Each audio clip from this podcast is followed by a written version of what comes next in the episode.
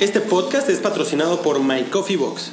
My Coffee Box es una startup que ofrece una suscripción de café orgánico. Su café es hecho en Chiapas por pequeños productores. Es café de altura, increíblemente bueno e increíblemente delicioso. Es el café que tomamos mientras grabamos este podcast. My Coffee Box nos está ofreciendo un producto especial para ti en este momento. En mycoffeebox.com, diagonal café, diagonal hack, puedes comprar un paquete de 6 bolsas de 100 gramos de café para que puedas probar una gran variedad de sus tipos de café. Cuesta 199 pesos ya con envío y puedes elegir si lo quieres en grano o molido. Aprovecha ya y prueba una variedad de cafés orgánicos de Chiapas directo desde los pequeños productores. Este podcast también es apoyado por Leco, una startup que se preocupa por tu salud visual. Ellos tienen un servicio en el que un profesional de la vista puede ir a tu casa u oficina a hacerte un examen de la vista. Si necesitas lentes, lentes de contacto o actualizar los que ya tienes, ellos te pueden vender todo a un precio increíble y con un soporte personalizado a través de WhatsApp. Si vas a leco.mx con el cupón HACK te regala 150, te regalan 150 pesos en tu próxima orden de cualquier producto. El 50% de la población requiere lentes y la mayoría no le da prioridad a resolver su salud visual. Aprovecha la conveniencia del Leco en leco.mx ahora mismo. Hola, bienvenidos a Hack Realty, el podcast donde Daniel y Santiago platicamos de emprendimiento, programación y muchos otros temas divertidos.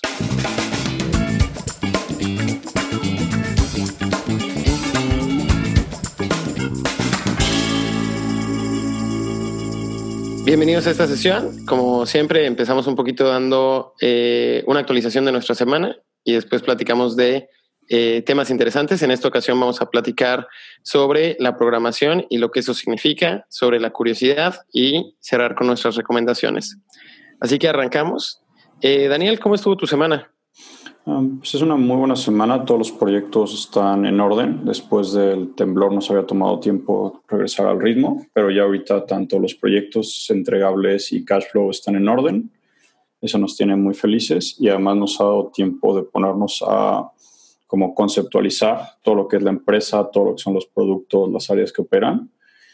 Y siento que a veces eso es como una deuda técnica que tienes cuando no lo haces por un buen rato y entonces lleva a discusiones largas, pero han sido bastante interesantes. Empezamos ya a tener un logo, empezamos a tener una página web que debe salir esta semana, entonces las estaré presumiendo porque me está gustando mucho cómo va quedando. ¿De camino en específico? No, la de Camino ya está arriba desde hace meses. Esta es la de Common Sense, que es como se va a llamar la empresa de ahora en adelante.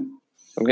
Y pues eso trae como muchos cambios porque cuando la empresa la creamos, pues yo traía agencia y Samara traía consultoría. Y la empresa que puede salir cuando tienes una agencia marchándose con una consultoría puede ser cualquier cosa. Claro. Y pues ahorita ya nos tiene muy feliz que tenemos como un path claro de hacia dónde van las cosas. O mínimo los tres próximos seis meses, tres, seis meses. Entonces eso ha sido como el highlight de la semana, que ya se ve como una idea clara de hacia dónde van las cosas y además que la ejecución al día a día nos permite pensar a largo plazo, lo cual está bastante chido. ¿Tú cómo, vas de viajes? ¿Cómo vas de la aceleradora, el batch, todo, todo lo que implica 500? Muy bien. Este, la semana pasada, el fin de semana que grabamos, lo grabé desde, eh, bueno, lo grabé regresando justamente de una boda en Mérida. Y luego el lunes me fui a Perú. Estuve en Perú teniendo reuniones eh, lunes, martes y miércoles. Así cinco reuniones al día importantes, interesantes, eh, muy buenas. Luego el jueves a las 3 de la mañana salí hacia Miami. Estuve hasta mediodía volando con una escala en El Salvador y luego reuniones en Miami, un evento y reuniones el viernes. Este, ayer sábado regresé a la Ciudad de México, estuve un rato eh, en varias cosas y luego hoy viajé a San Francisco para unas cosas eh, esta semana. Así que como que muy movido, un poco cansado, o sea, como que siento que como que me escucho a mí mismo diciendo esos lugares y como pensando en todas las cosas y suena padrísimo. Y la verdad es que lo es, ¿no? Es una oportunidad increíble de la que me siento muy agradecido pero también cuando piensas o las horas en los aviones, en los aeropuertos, en trayectos, preparándote para una reunión y otra, estando lejos de tu casa, es bien cansado.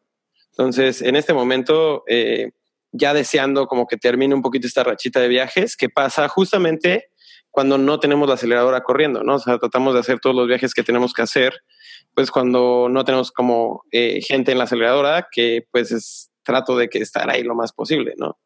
Entonces, eh, bien, justo dentro de una semana arrancamos el próximo batch, así que muy emocionados también de eso, terminando de preparar muchas cosas. Así que, pues, malabareando cosas, pero muy feliz de que, de que todo va saliendo viento en popa y, y con muchas cosas en puerta que estaremos anunciando, muy divertidas. Qué chido. Ya tienen todas las empresas elegidas, todas ya saben, van en camino hacia el Greco. Sí, eh, digo, vamos a empezar creo temporalmente en otro espacio que no hemos anunciado, ahí a unas cuantas cuadras y eh, parte de lo que de lo que estamos haciendo ahorita es terminar de alinear. Creo que ya todas las empresas están eh, listas, pero están, están, viendo la logística de cómo llegar a México y ya sabes cómo quedar, dónde quedarse, etcétera. Perfecto, pues empecemos con el primer tema. bueno, el primer tema que tenemos para hoy es la diferencia entre ser alguien que sabe programar y un programador, y un programador ya en el ámbito profesional. Eso creo que es una de las cosas que a mí me ha llevado como más tiempo a entender y que es de las cosas más como interesantes que he visto en, en los últimos años. Creo que hay un boom de gente aprendiendo a programar de distintos skills, de distintas profesiones, con distintas motivaciones para hacerlo, desde a veces profesionistas que quieren poder automatizar un script tal vez gente que va saliendo de la universidad que está buscando un trabajo y de repente viene el punto donde tienes que ser un programador ocho horas en una empresa y esto implica muchas otras cosas, implica poder programar en equipo, no solo poder programar tú solo, implica tener buenas prácticas para que la cantidad de bugs que se van a producción sea la menor posible, implica que cuando escribas código escribas documentación para que si alguien tiene que tomar esa ese código en seis meses, tal vez tú, tal vez otra persona, pues no se odia a sí mismo o no te odia a ti. Y además viene como un tema personal de cómo llevas la vida profesional y cómo llevas tu vida personal.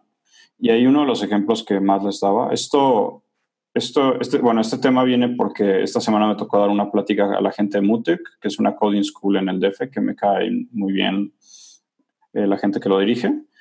Y para hacer como research es el tema de... Eh, hay un blog post que ligaremos acá abajo que se llama Boring Programmer de la gente de 37 Signals, que me ha servido mucho para tomar todo este tema de profesionalismo al hacer líneas de código, al hacer aplicaciones, al, al entregar código a producción.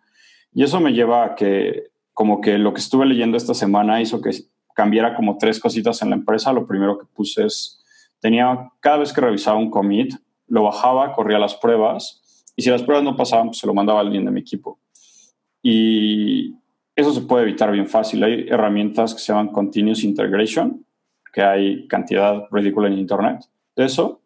Y hay una que se llama Travis y una que se llama Circle CI que la pueden instalar en 20 minutos y entonces corre las pruebas. Y entonces, entonces ya ni siquiera yo tengo que probarlo, el correr las pruebas, las corren en automático y le dice al programador, ¿corrió o no corrió? Y es parte de este profesionalismo y parte de estas herramientas que tenemos a nuestra disposición para eh, disminuir el número de bugs que se van a producción, tener mejor performance en nuestras aplicaciones, que a fin de cuentas esa es la gran diferencia entre tal vez alguien que puede trabajar en una agencia, sacar código muy, muy rápido eh, porque un cliente lo pidió para mañana y la gente que puede generar aplicaciones importantes que crezcan mes tras mes y que ese código tiene que mantenerse mes tras mes y crecer sin volverse un caos, que generalmente después tienes personas que mandan algo a producción, llevan tres meses programando y ya ves que tienen código legacy. Y eso es rarísimo. Entonces, ahí sí creo que es una de las cosas que más me ha agradado esta semana, de platicarlo con el equipo, platicarlo en esta plática y hacer como research y introspección de cómo he cambiado eso. Y también como que me recordó un poco lo que hacíamos en el Startup Weekend, de que Creo que fue la única vez en un Startup Weekend, en el último en el que trabajamos, que en la aplicación en la que he trabajado tiene pruebas. Y eso es porque lo mínimo que espero yo hoy de mi código es que si lo hago pueda sobrevivir un rato, ¿no? Y que sepa si tiene box o no. Entonces realmente me ha gustado mucho como esta introspección de entender que es un programador y también me ha servido mucho para cuando empiezo a hacer preguntas de entrevista, pues entender si son personas que saben programar o que tal vez aprendieron a programar y las personas que pueden programar con un equipo pueden eh, tener la dinámica para que su código pues sobreviva a la prueba de producción, no, no solo un día, sino eh, de aquí en adelante. Y ahí es creo que uno de los como objetivos que tenemos que, creo que empezar a transmitir más en las comunidades de programación, porque a veces se nos olvida mucho el, como hacemos pláticas de la herramienta Fancy y nunca de cómo correr código en producción seis meses, ¿no? Y la herramienta Fancy, pues acaba de salir y cómo correrla en producción, pues ni idea. Y la vieja herramienta confiable, pues la corres en producción con los ojos cerrados. Entonces creo que ahí hay un tema como muy interesante que creo que me gustaría que todos empezaran a discutir del cómo ser un programador confiable, levemente aburrido, que cuando entrega código es como, pues es código de esta persona, de seguro funciona y es como, sí, pero aún así pruébalo porque es parte de las políticas de la empresa, pero que todos seamos responsables de hacer código con uh, mucha más solidez para producción eh, recuerdo uno de los términos que más eh, se me hacían raros cuando empecé a ver este tema, que se llamaba eh, box surface o la superficie donde puede haber box de tu código. Y es como, ¿cómo es que mi código tiene una superficie y cómo es que mientras mayor es esta superficie, más box puede haber? Pero es completamente cierto. Mientras más líneas de código que no has probado haces, la probabilidad de que se vaya a producción un bug es mucho más grande. Entonces, realmente creo que es mucho el tema que les quería compartir hoy. No sé qué preguntas tengas, Ana, al respecto. Pues más que preguntas, creo que un, como comentario complementario es que sí una cosa que yo he visto, digo, en el portafolio tenemos como 130 empresas con las que interactuamos y todas y cada una tienen que hacer desarrollo de software. Eh, me atrevería a decir que la mayoría lo hacen de manera interna, pero también muchas trabajan con, con gente externa, eh, a veces freelancers, a veces agencias. Y una cosa que me desespera mucho, viniendo sobre todo del lado de, desarrollo de tecnología, es como la irresponsabilidad que hay en muchísimos de estos actores, tanto internos como externos, como freelancers, como agencias, de hacer exactamente esto que estás diciendo, ¿no? O sea, veo consistentemente tomas de decisiones bastante egoístas, como de, oye, ¿por qué están usando esta tecnología? Y es como, ah, porque yo quería aprenderla. Y como, bueno, pues sí, pero es que, o sea, no podemos optimizar hacia lo que quieres aprender, o sea, tenemos que optimizar hacia lo que es lo mejor, ¿no? Eh, veo de repente utilizando herramientas quizá como que muy nuevas, cuando pues realmente quizá todavía no están como que eh, familiarizados con esas herramientas, cuando podrían estar utilizando herramientas más sencillas que resolverían perfectamente el problema, ¿no? O de repente, como dices, o sea, no, no sabiendo utilizar las mejores prácticas para pruebas o para muchas otras cosas. Y como que un poquito el mensaje que a mí me, me, me pone un poquito, como me frustra esta parte, pues es que, o sea, hay, hay como todo este como ecosistema de personas que están tratando de entender cómo hablarle a un cliente, que están tratando de traer los recursos para que pueda haber como que el suficiente tiempo y esfuerzo que se le pueda dedicar a hacer este desarrollo económico y de repente ver ese esfuerzo como desperdiciado simplemente porque como que no se le da la, la seriedad a la responsabilidad que es sentarte a hacer este desarrollo tecnológico, ¿no? Y, y yo creo que es, es, importantísimo que traigamos esta conversación mucho más a, a todo el mundo, ¿no? O sea, tanto a, cómo le ayudamos a que la gente que quizá no entiende tanto de desarrollo de software tenga las bases mínimas para poder proveerles las herramientas a la gente y tener la apertura de, oye, ¿sabes qué? Yo quiero que saques esto para mañana, pero ok, entiendo que te tengo que también dar todas estas herramientas y dar toda esta flexibilidad para que vayas construyendo esa infraestructura. Como del otro, del otro lado, una responsabilidad de decir, oye, ¿sabes qué? También tengo que ponerme yo la disciplina de traer todas estas cosas a la ecuación, porque si no, nadie lo va a hacer. ¿no? O sea, como que muchas veces también me, me, me, topo empezando a charlar con equipos de desarrollo que me dicen, es que nunca me han dado tiempo para desarrollar las pruebas, nunca me han dado tiempo de arreglar esta otra cosa. Y es como, bueno, ¿y alguna vez lo pediste? No. Ah, bueno, pues, o sea, expresaste qué era necesario y cuánto tiempo iba a tardar y cuáles eran los beneficios. No, yo esperaba que ya lo supieran. Bueno, pues tampoco funciona así, ¿no? Entonces, es algo en lo que todos en esa ecuación tienen que contribuir, pero sí definitivamente es un tema bien importante. Sí, y que además tal vez no tienes que hacer que tu herramienta sea completamente sólida el día uno. Ahorita una de las pláticas que hubo en la empresa, estamos desarrollando un producto interno que se llama Camino y ese producto pues lleva el desarrollo menos de dos meses. Y entonces fue como, pues no hemos hecho documentación hasta que no encontramos la primera cosa que ya funcionaba bien. Y cuando logramos la primera cosa que funcionamos bien, sí la documentamos, ¿no? Pero entonces no tienes que hacer a veces les buenas prácticas en Stack Overflow, en Hacker News, y es como, ¿por qué no están haciendo esto? Es como, tal vez en la etapa en la que estoy de mi proyecto no es la correcta, pero también empezar a tener gente que tenga la madurez o gente con la que pueda rebotar de, oye, necesito esta buena práctica el día uno de mi proyecto. Y hay prácticas como tener un repositorio de código, un servidor de staging que sí considero muy importantes el día uno.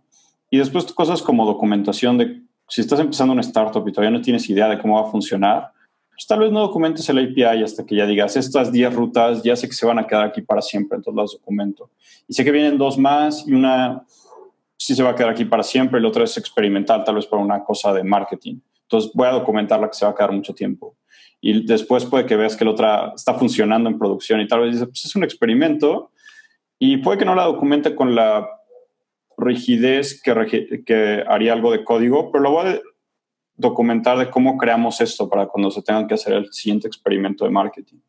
Y eso es como creo que una de las cosas que se me está haciendo más complicado transmitir, porque son cosas que he aprendido muy eh, como en fuego, en tienes que hacerlo y tienes que hacer código que escale y que se produzca por mucho tiempo y que hay buenas prácticas, ya hay libros al respecto de esto siempre en Internet o que puedes comprar y leer y el transmitirlo como de manera vocal de esta buena práctica que tengo aquí funcionó, ha sido muy interesante ver cómo lo logró en la empresa. Buenísimo.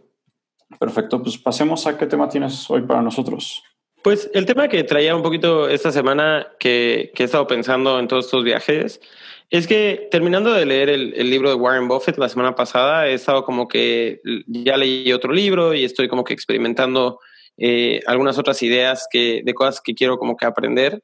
Y a partir de todo ese proceso me empecé a dar cuenta de tratar de como que compartir cómo es ese proceso, ¿no? O sea, cómo, cómo es el proceso en el cual encuentro un tema y de ahí voy mapeando como que diferentes recursos con los cuales puedo como que empezar a conocer más de ese tema y, y, y de alguna manera como que empezarme a ser experto o entender en, en algunos temas que quizá hace seis meses no conocía, ¿no? Y, y, estaba tratando de hacer este ejercicio porque justamente veo que eso ha sido como que una de las habilidades que me ha ayudado a meterme en ciertas industrias y en, en ciertas formas, ¿no?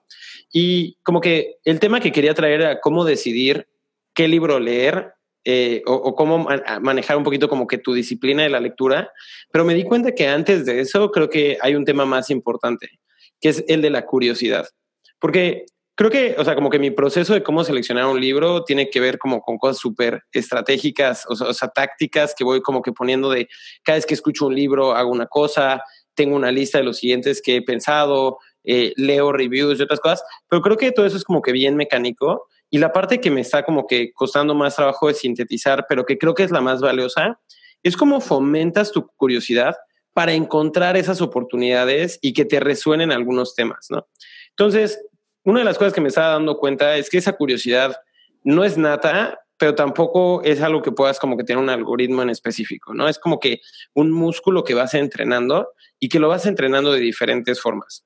Una de las cosas que he estado pensando que ayuda a esa, a esa, eh, a ese músculo y que lo puedas como que ejercitar y crecer y fortalecer es primero que nada no negarte espacios. O sea, como que creo que muchas veces dices como yo soy malo en eso, yo no sé eso y por eso no voy a ir a ese lado del mundo, no voy a googlear eso o en la biblioteca o librería no voy a ir a agarrar un libro de eso, ¿no? Entonces creo que lo primero es como que romper esas barreras de, de pensar, ¿sabes qué? Yo puedo aprender de todo y yo puedo conocer de todo siempre y cuando le dedique el tiempo. Entonces, no importa qué es lo que ya conozco, puedo ir a cualquier evento, museo, eh, conversación o lo que sea y empezar a escuchar y de ahí empaparme con algo, ¿no? Entonces, una vez que rompes como que esas barreras, creo que lo segundo que tienes que hacer es tratar de como que aumentar las posibilidades de conocer cosas diferentes que no conoces, ¿no? Y justo estaba pensando como en, dos o tres eh, ejemplos bien claros de cosas que he vivido en las últimas semanas que me han ayudado a tener ese tipo de situaciones. La primera es ir a museos de cosas que no conoces o que, o que nunca te has imaginado, ¿no? Porque es una experiencia donde en dos horas, leyendo unas cuantas cosas de un par de exposiciones, puedes de repente tener todo el contexto de algo y que de ahí como que se van colgando nuevas ideas, ¿no? Entonces hace poquito fui al, al MOAC y pude, eh, que es el, este museo de, universitario de arte moderno que está en la UNAM, y pude conocer cuatro exposiciones súper rápido y, y cuatro cosas que me ayudaron como que a tener una idea en la mente. Después, otra cosa que me parece fundamental eh, en, mi rutina de estar pensando cosas es pararme enfrente de como de lugares de revistas o de periódicos y ojear algunos cuantos. Este, una cosa que hago muchísimo y que de hecho hice el día de hoy me encanta y tratar de mapear, o sea, como que qué libros nuevos hay, de qué temas se está hablando en cada una de estas diferentes categorías, de cosas que me interesan y de cosas que no, ¿no? Entonces, como que con eso vas generando toda esa curiosidad.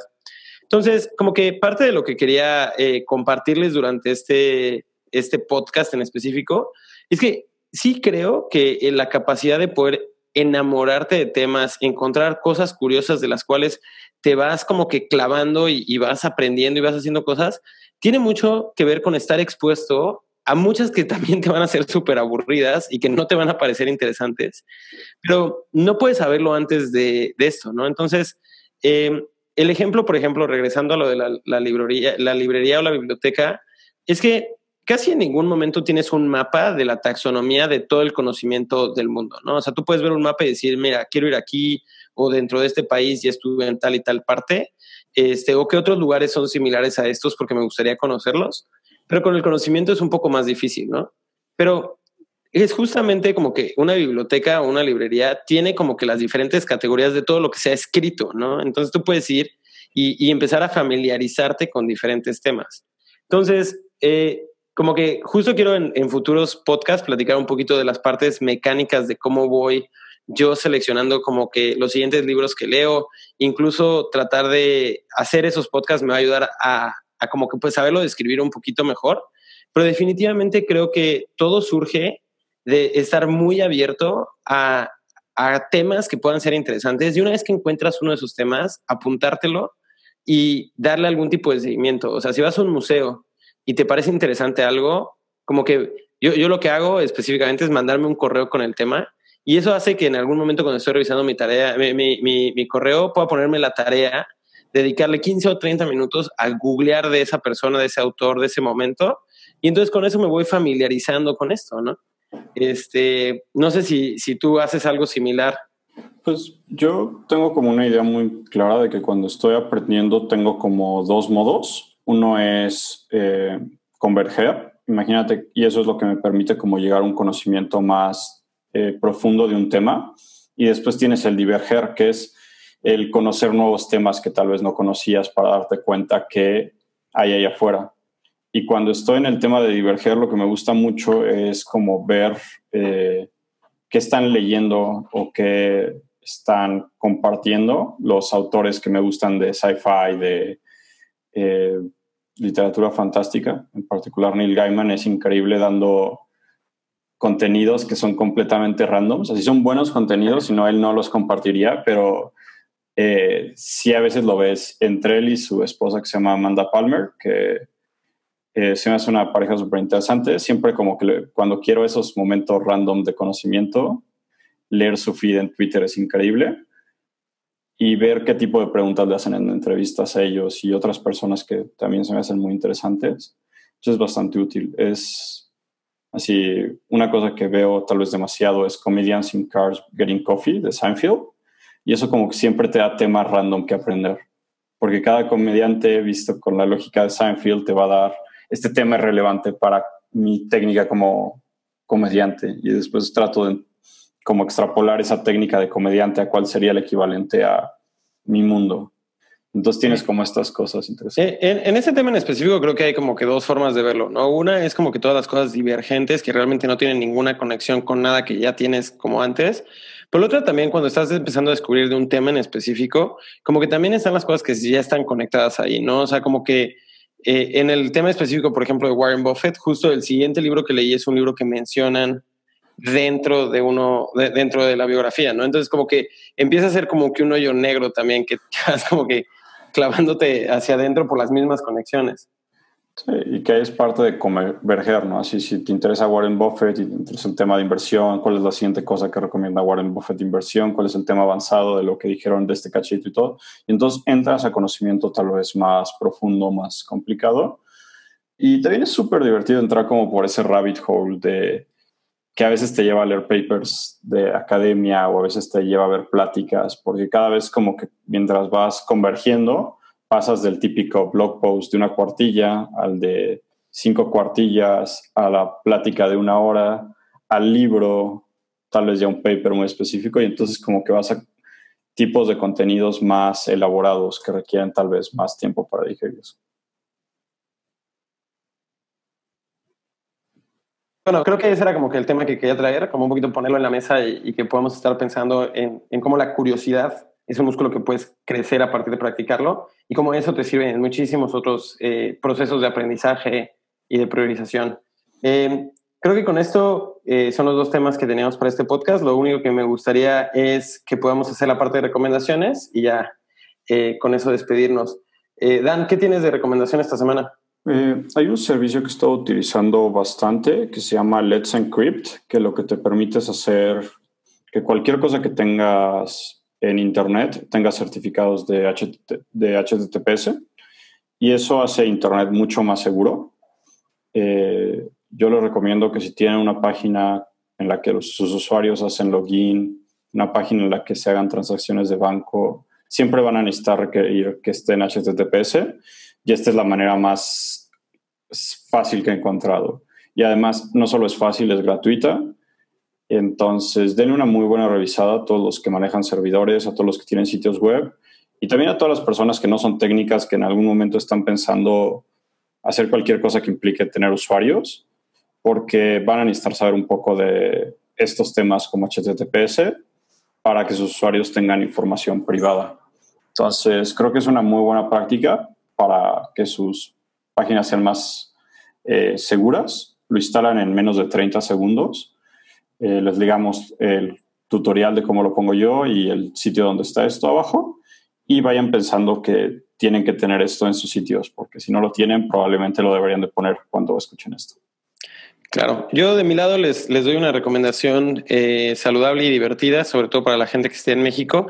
Eh, hay un grupo que se llama Aire Libre, que ha estado organizando eh, diferentes actividades alrededor de correr en diferentes lugares ahorita, sobre todo en México, y justo tienen su siguiente retiro el del 7 al 10 de diciembre. va a ser en Chiapas y la verdad es que el itinerario está increíble, es eh, ir a Tzicao, hacer un recorrido de 20 kilómetros en las lagunas de Montebello, al día siguiente ir a Arcotete y ahí hacer un recorrido de 15 kilómetros, y luego el último día hacer un recorrido de 9 kilómetros en San Juan Chamula. Hay un par de sesiones de yoga, meditación, temazcal en medio, con comida saludable y, increíble. Entonces, eh, pues les ponemos la liga al sitio de aire libre, que de hecho es airelibre.run eh, para que puedan conocerlo. Creo que es una muy buena alternativa para los que les gusta correr y les gusta conocer eh, todos estos lugares increíbles de la naturaleza eh, con una comunidad bien padre. ¿Requieres tener condición física o son caminatas o cómo está eso? Pues mira, es correr trail, lo cual significa que vas corriendo cuando el terreno es plano o de bajadita. Si es bajada muy fuerte o subida muy fuerte, pues caminas. Eh, van a ir diferentes grupos de gente que corre muy bien y que seguro pues van a correr casi todo y en muy buenos tiempos, como van a ir grupos más o menos intermedios y, más principiantes. Entonces, te diría que si puedes caminar 20 kilómetros, seguro con la adrenalina y la emoción de estar en un lugar tan padre, seguro lo vas a poder hacer.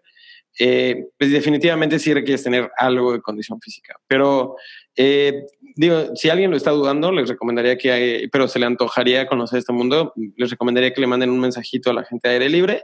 En una de esas quizá puedes hacer el recorrido de 15 y de 9 y brincarte el de, el de 20 o algo así.